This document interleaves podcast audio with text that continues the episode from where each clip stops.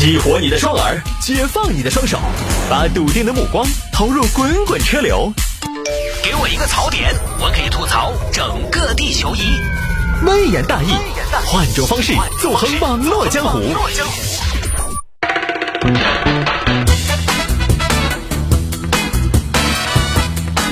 欢迎各位继续回到今天的微言大义啊！有听众朋友说喊打一下啊，这两天呢比较热门的一个娱乐圈的事情就是周董啊，周杰伦上热搜，上了这个明星热门榜的第一位吧。我不知道那个应该怎么叫啊，因为坦白说，做了微言大义的节目之后呢，我也成为了城市之音作为一个音乐频率第一个不排歌的人，所以呢就没干这一行了。对于这个圈子呢就不太了解啊。周董，周董被年轻人嘲讽，刚开始呢就是说。周董遭到年轻人的嘲讽，呃，然后接下来有了这么一系列的事态的发展。其实这个最早也算不上是嘲讽吧，也就是什么呢？我觉得是年代不同了，两个时代的娱乐圈，包括娱乐圈的受众的一些代沟。起因就是什么呢？一个豆瓣网友在发问，说周杰伦微博数据那么差，为什么演唱会门票还难买？也就是说呢，周董微博超话没上排名，超话超话就是超级话题。官宣代言也没有破万，没什么热度呀。这种明星他演唱会的票应该不难买才对。其实这个说实话，我觉得也不算什么嘲讽。你这个年代的，我们那个年代的偶像，跟现在这个年代的小朋友去讲，他们可能很难理解。你就像我们的爸妈，他们可能喜欢李谷一啊，喜欢关牧村，他们那样的音乐，来跟现在很多小朋友啊，跟我们这么大的人来说。很多朋友就接受无能，觉得谁我不要听那样的音乐，我就是要听流行歌，我要听周董，我要听接接林俊杰，就是我要听张学友，我要听刘德华。但是我们爸妈他们那代人就觉得好啊，所以这个是有代沟的哦，就可能就是对周董不熟悉的年轻人的一点疑惑。哦，嘲讽绝对，我觉得谈不到哪儿去，这个很正常。一个年代有一个年代的明星，其实，在追星这个事情上呢，尤其是流行明星，它的时代性是非常强的。你张学友的演唱会票还是卖的好呀，但是你要说话题和曝光度，那张学友有刘德华这些，刘德华还好嘛，因为刘德华娱乐圈的劳模，刘德华是不管自己钱够不够用，挣不挣得到钱，反正一直都要在娱乐圈的一线，拍电影、开演唱会这样那样。学友哥呢？感觉这些年是呃缺钱了，差点养孩子的奶粉钱，出来开个演唱会什么的。他综艺他综艺也不带参加，然后歌唱比赛呢，这种评委他也不愿意当，不愿意抛头露面。他最多学友哥就是这些年开世界巡回演唱会啊。那你要说话题和曝光度，那比周董就更没得话题了，很正常。就为什么这些明星看起来不红，但是票房还是好？我先说为什么看起来不红了，因为首先人家阶段不一样。你这个说实话，周董现在也是四十岁，当老汉儿有家庭的人，你再让他像以前那样活跃在各个一线，说实话不可能。他家头和生活都要放精力，其他事情势必会选择性的放弃一些。他这种阶段保守和稳定比较重要。这个我们不说明星艺人，我们就说普通人。普通人，你在一个企业里边，你做前十年，你可能在打基础。等到十年之后，你三十多、四十了，如果你还在打基础，还在做一线的工作，很多朋友可能都觉得不满意。我这个年纪了，我三十多，快四十了，我是不是要有一些适当的规划？我要抓大放小，我要把自己的精力、把自己的经验放到一些更重要的事情上去，而不要去亲自在也做很多一线的琐碎的工作。很多朋友的职场规划就是这样的。所以更不要说艺人了，尤其周董他又不缺钱，他更有条件抓大放小。第二呢，我之前也说过的，一旦啊，就是这个艺人啊，包括创作人、艺术家，一旦趋向于选择稳定的生活，说实话，稳定对于当艺术家坏处大于好处。我们可以简单粗暴的说，稳定某种意义上就是艺术创作的敌人。大家可以看看一下流行歌曲。有几首流行歌是写中年的，其实骚得很。我现在能马上想到最近比较烦算一个，然后李宗盛老师写了不少中年的歌，中年困惑的歌。当然，李宗盛老师他的中年本来就比我们普通人的 那种平淡如白开水的中年要颠簸很多，所以他可以写很多。其他的大多数的歌说爱情，爱情差不多到中年就截止了。因为你结婚了呀，你接下来柴米油盐小打小闹，这种平凡和平淡起伏太小了。平凡和平淡也很珍贵，但是呢，在艺术创作上来讲，它的冲突就没有那么强。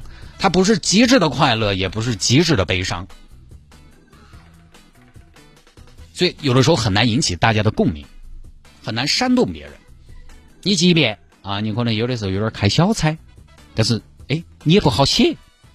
我这一次出轨是为了谁？你不能写嘛？所以你看嘛，现在事情上比较多的啊，市场上比较多的情歌，情歌就在中年之前打住，然后写理想。写理想，也就中年之前；写回忆，又往往是回忆青少年、童年。音乐创作跟平稳中年，其实有的时候交集不多。其实周董现在不也处于这种状态吗？说白了，以前那些经典很难超越啊。范特西这些专辑，张张经典，那是他几十年的积累、际遇、感悟憋出来的作品。珠玉在前，瓦石难登。写出来的歌不如以前，你看你们到时候还要骂，还要说，哎呀，周郎才尽，何必嘛？你说周董现在开公司、办企业、投资各方面啊，我老婆孩子热炕头，我参加一些综艺节目，当一些导师，那一季节目可能也不少钱，我又不缺钱，没必要了，没有这个动机，所以呢，感觉上是没得以前那么红了，话题少了，因为娱乐圈就不再是他这个年纪的偶像人物的主阵地了。但是为什么票又很难买呢？就很简单，周董的粉丝就这部分七零后、八零后、九零后说白了，现在都工作了，就比较有消费能力。这部分人呢，中年人，我上周关于买鞋子那个事情，我是不是也说了？这一部分中年人哈，他没得时间，他就是有钱，他就是有消费能力，所以呢，他们不会在微博上去转发偶像的内容，因为那个浪费时间；不会在微博上去给偶像拉票、打榜、吆喝。包括这段时间，周董冲上去了，但是也是中年人突击呀。也是好多人熬更守夜的，就发现自己真的有点跟不上这个时代，突然被迫营业，抛弃枸杞水，哦，在这活一晚上，把票冲上去了。但是他们没有时间，他们有什么呢？他们有钱。中年人看的不是流量，中年人看的是什么呢？看的是流水。哼，所以一开演唱会，他们有流水啊，他们就出来了。我倒是可以花钱支持你，时间是真的，对不起，我也不富裕。中年人支持偶像有侧重，中年人有太多需要照顾的地方，他就不像小朋友。小朋友你反正除了学习之外，可能你周边也没有什么要照顾的人，你也不用让所有人都对你满意，因为你身边其实也没什么人，不用照顾，你就只对你的偶像负责，你可以大把的精力花到你的偶像上面。但是中年人不行，我们身边有比我们儿时的偶像更重要的人，我们的家人、我们的父母、我们的孩子。他们每一个都比我们当年的偶像要更重要，因为他们才是我们生活的本质。所以这个当然中年人就不去搞这些事情，即便是中老年被陪营业，其实集中冲几天也能，当然就是冲到榜单前面，但是这个不是常态。他也只能偶尔集中爆发一下。你喊你长期在榜单上冲到榜首，以中青年为受众主要群体的周董来说，做不到，冲几天就要垮下去，所以很正常。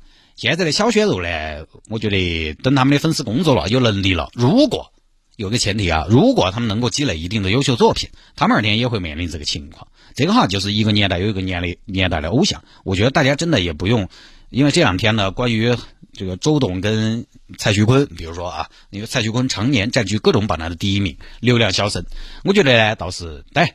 呃，现在很多流量小生呢，包括小鲜肉啊，他们可能在自己的业务能力方面呢，还没表现出太多的这个潜力啊，没看到太多的希望。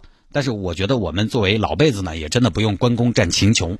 你在华语歌坛有几个不庸置疑的前辈，一个是张学友一个，一个是王菲一个啊。一旦有年轻人说张学友有什么好的啊，你看底下留言就就我们这个年龄的人来教，你懂什么呀？你个小屁孩，歌神的实力毋庸置疑。但是我觉得有什么不能质疑的？我虽然当年也是歌神的死忠，我第一次自己花钱买票的演唱会就是张学友，当年也是死忠，但我就觉得都可以被质疑，都可以再讨论。我心中的偶像，我不用去说服每个人都来喜欢他，啊，优越感也跟人家谈不上，年代不一样，没有办法比较，因为大环境就不再是当年那个大环境了。